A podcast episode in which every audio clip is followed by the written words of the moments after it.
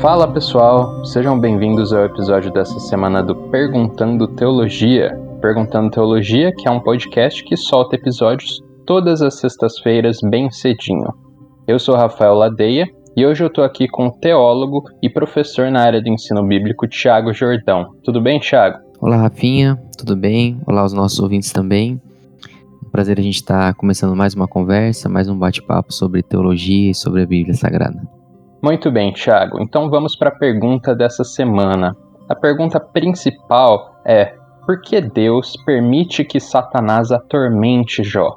Mas antes da gente entrar diretamente na pergunta, eu queria que você desse um panorama geral sobre o livro de Jó. Você poderia fazer isso? Sim, é claro.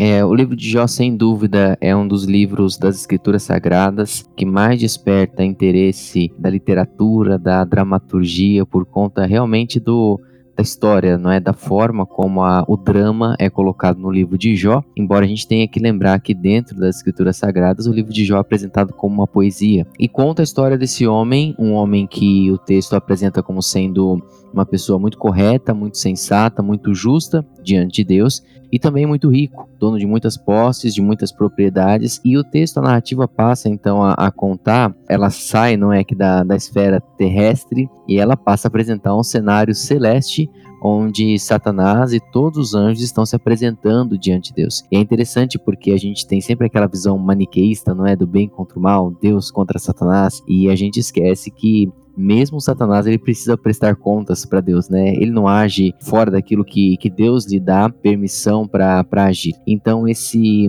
esse encontro celestial está está acontecendo e quando Satanás se apresenta diante de Deus, Deus pergunta para Satanás se ele tem observado Jó, né? Se ele tem percebido a fidelidade de Jó ou como Jó é um homem com caráter correto diante de Deus. E a isso Satanás responde com a acusação de que na verdade é a servidão de Jó a Deus era uma servidão por interesse interesse. E ele consegue em uma tacada só acusar tanto Deus quanto, quanto Jó, porque ele diz que Jó está servindo a Deus porque Deus enche Jó de bens enche Jó de propriedades, ele é o homem mais rico do Oriente, então como que ele não seguiria a Deus? Como que ele não serviria a Deus? Como que ele não se dedicaria a Deus? Deus diz para Satanás que não é verdade, e para mostrar isso, né, ele pode tirar todos os bens de Jó, e é o que Satanás faz. Então Jó perde todas as suas, as suas propriedades, ele perde a sua família, ele perde tudo aquilo que ele tinha, fica apenas a mulher, né, que a gente conhece pela narrativa não parece ser uma pessoa muito que Jó ficou no lucro com a presença da sua mulher ali, porque até a mulher fala para Jó olha, o que está acontecendo, né? Amaldiçoa Deus e morre. É, mas o texto fala que em tudo isso Satanás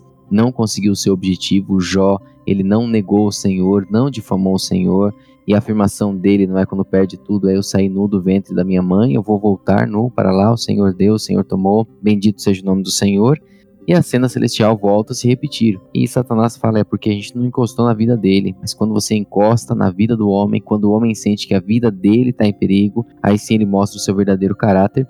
E Deus, mais uma vez, permite que Satanás afete a vida de Jó. Daí Satanás então fere Jó com lepras. Mas é interessante que nesse meio tempo, Jó ele passou a deixar de lamentar simplesmente e ele começou a, a exigir ou a, a sugerir que ele deveria ter uma oportunidade de se defender diante de Deus. Então ele fala: se Deus é assim tão justo, então que Deus me dê uma oportunidade de apresentar diante dele a minha causa. E ele passa a pedir isso, né, para Deus, pedir ali a oportunidade de se defender diante de Deus. E o mais surpreendente é que no final do livro, ali pelo capítulo 38 até o capítulo 41, Deus aparece para Jó. E Deus atende parcialmente o pedido dele, né? Porque a gente deve pensar, é um pedido tanto quanto tolo. É claro que Deus não vai fazer isso, mas Deus aparece para Jó. Mas não para conceder para Jó o direito de se defender. Ao invés disso, é o Senhor quem vai falar. Parece que Jó queria montar ali uma certa, um certo tribunal em que Deus estivesse no, no, no banco dos réus, por assim dizer, para ser julgado pela situação em que ele, Jó, está vivendo. E Deus inverte a situação e ele fala: Jó, cinge os teus lombos, porque eu te farei algumas perguntas e você vai me responder. E Deus começa do capítulo 38 até o capítulo de número 41, trazer uma sequência de perguntas para Jó, interessantíssima. Eu recomendo demais, demais, demais a que o nosso ouvinte, quando terminar aqui, é, inclua esses capítulos na sua leitura, vale demais a pena, porque são, são apenas perguntas que Deus faz para Jó todas relacionadas com a natureza e todas que mostram a, a sabedoria de Deus no, no controle da natureza. É interessante isso, porque em nenhum momento Deus se apresenta para Jó e ele conta, né, a situação de Jó e fala: "Não, Jó, é que o Satanás chegou lá um dia e conversou assim comigo, e eu queria mostrar". Não, Deus simplesmente passa a trazer essas perguntas retóricas, por assim dizer, para Jó, não é? Perguntas do tipo: "Jó, como é que a cabra sozinha lá na montanha, quando ela tá prenha, ela sabe que chegou o momento de colocar o filho dela para fora e o filhote está pronto, está preparado. Se ela colocar um pouquinho antes ele morre, se ela colocar um pouquinho depois ele morre também. Como que ela sabe se ninguém ensina ela? Como que as neves, né, que se derretem, onde que eu guardo elas? Onde que eu armazeno elas? Até que no ano seguinte volte a nevar para ter neve no ano seguinte. E Deus passa a fazer uma série de perguntas para Jó, e no meio ali da fala divina, Jó já entende o que está acontecendo. Ele fala: Senhor, eu falei de coisas que eu não sabia, eu não devia ter aberto a minha boca, eu entendi o que o Senhor está falando. E Deus fala: Não, a gente tem mais um pouco aqui, segura a onda aí. E Deus traz mais perguntas para Jó, questionando justamente, é, já que Jó se julgava alguém tão sábio, não é? Que ele respondesse essas perguntas de, de Deus. E Jó, claro, não tem, não tem resposta. Mas o interessante é que Jó entende o que Deus está falando.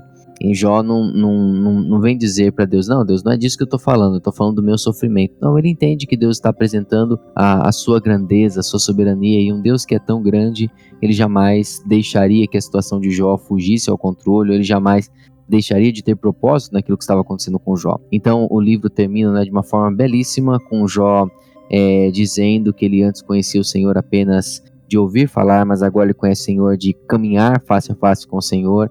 E aí o Senhor pede para que Jó ore pelos seus amigos, para que eles sejam perdoados. E o final do texto nos diz que tudo aquilo que Jó perdeu é restituído a ele, não é? Ele, ele recebe mais até propriedade do que aquilo que ele tinha antes. Mas é claro que o grande foco aqui no livro não é a riqueza, mas sim é, é esse, essa interação entre o homem e o divino, essa interação permeada por sofrimento e permeada por ensinamento também. Certo.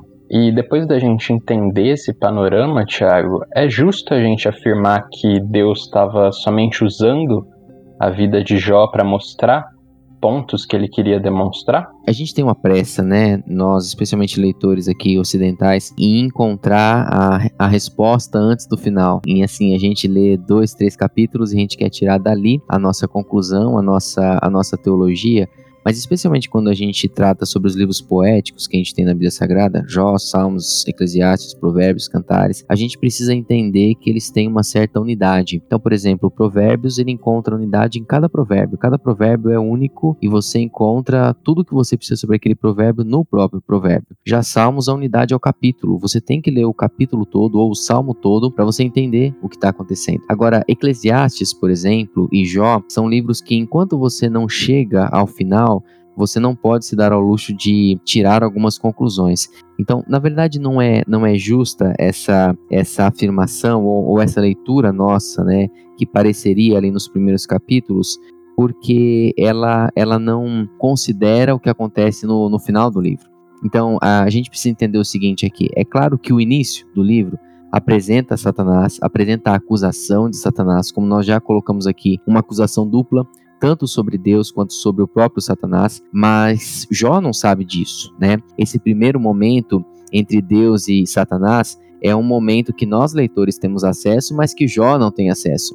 Então, é, é, justo que Jó se sinta da forma como se sente, não é? Ele está buscando entender isso, mas a gente precisa entender que quando Satanás traz uma acusação, essa, essa acusação não, não pega Deus de surpresa. Essa acusação não é simplesmente algo que Deus é, ali no calor do momento, ele é levado a, a tentar trazer algum tipo de resposta para Satanás, para se justificar. Não, ele não tem necessidade disso e ele tem todo o conhecimento para saber tudo aquilo que Satanás traria, não é? as acusações dele, ah, não tem efeito sobre Deus.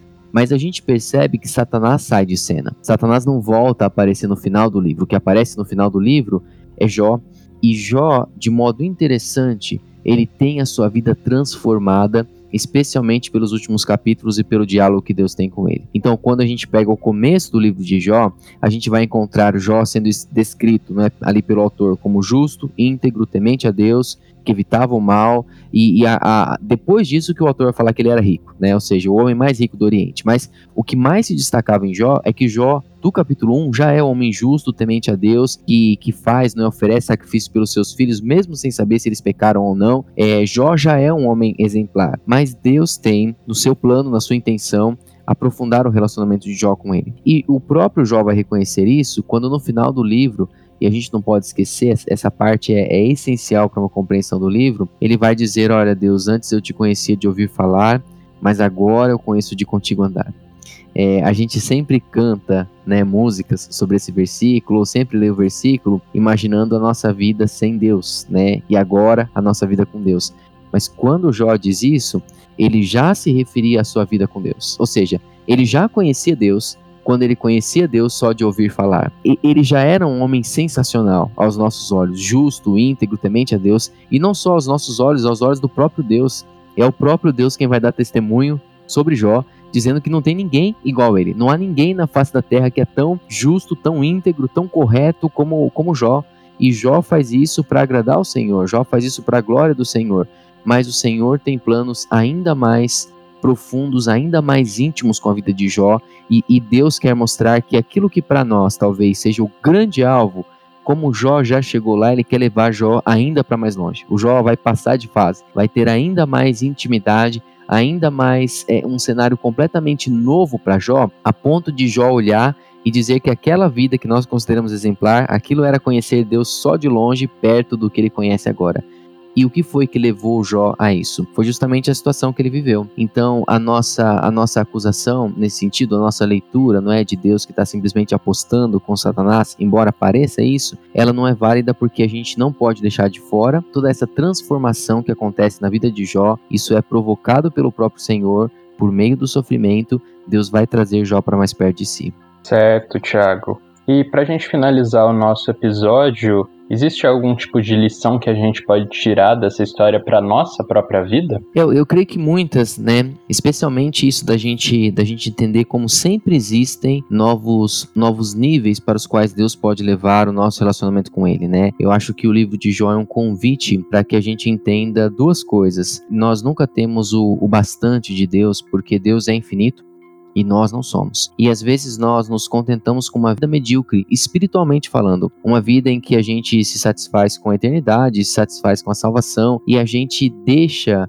passar a oportunidade de aprofundar o nosso relacionamento com Deus, de saber que existe muito, mais muito, muito mais além, muito mas por se viver, por se experimentar, o mesmo Deus o qual nós adoramos é o Deus que tinha a intimidade que tinha com Davi, com Enoque, que leva Enoque para junto de si, que tenha a, a intimidade né, que tem com Abraão. Tão belo aquele texto de Deus falando com Abraão: olha, eu não posso ocultar de Abraão aquilo que eu vou fazer, porque Abraão né, é, é, alguém que conhece o meu, dos meus segredos, da minha intimidade. Então, eu acho que o livro de Jó é importante para, em primeiro lugar, nos mostrar que existe muito mais a, a se viver, a se descobrir no nosso relacionamento com Deus. Não importa onde nós estamos na nossa jornada com Ele, existe muito mais para o qual o Senhor pode nos levar. Mas a segunda coisa é nós entendermos que esse caminho de proximidade com o Senhor ele acontece por meio do, do, sofrimento, invariavelmente. Não porque Deus goste disso ou porque haja um certo masoquismo aqui,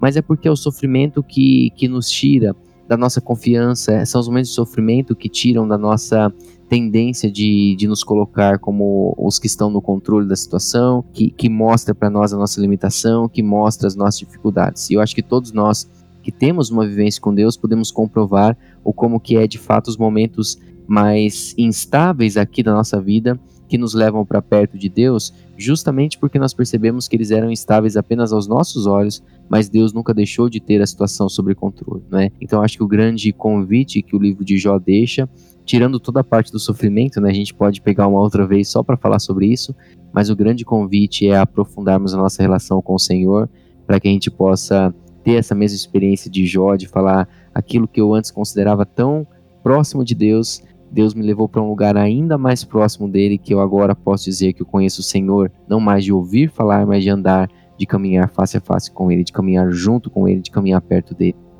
Muito bom, Thiago. Queria te agradecer mais uma vez por responder as perguntas aqui dos nossos ouvintes e queria convidar esses ouvintes a estarem mandando cada vez mais perguntas e interagindo nas redes sociais também, no Instagram, no YouTube, onde os nossos episódios também saem. E a gente se vê na próxima semana, pessoal. Até lá!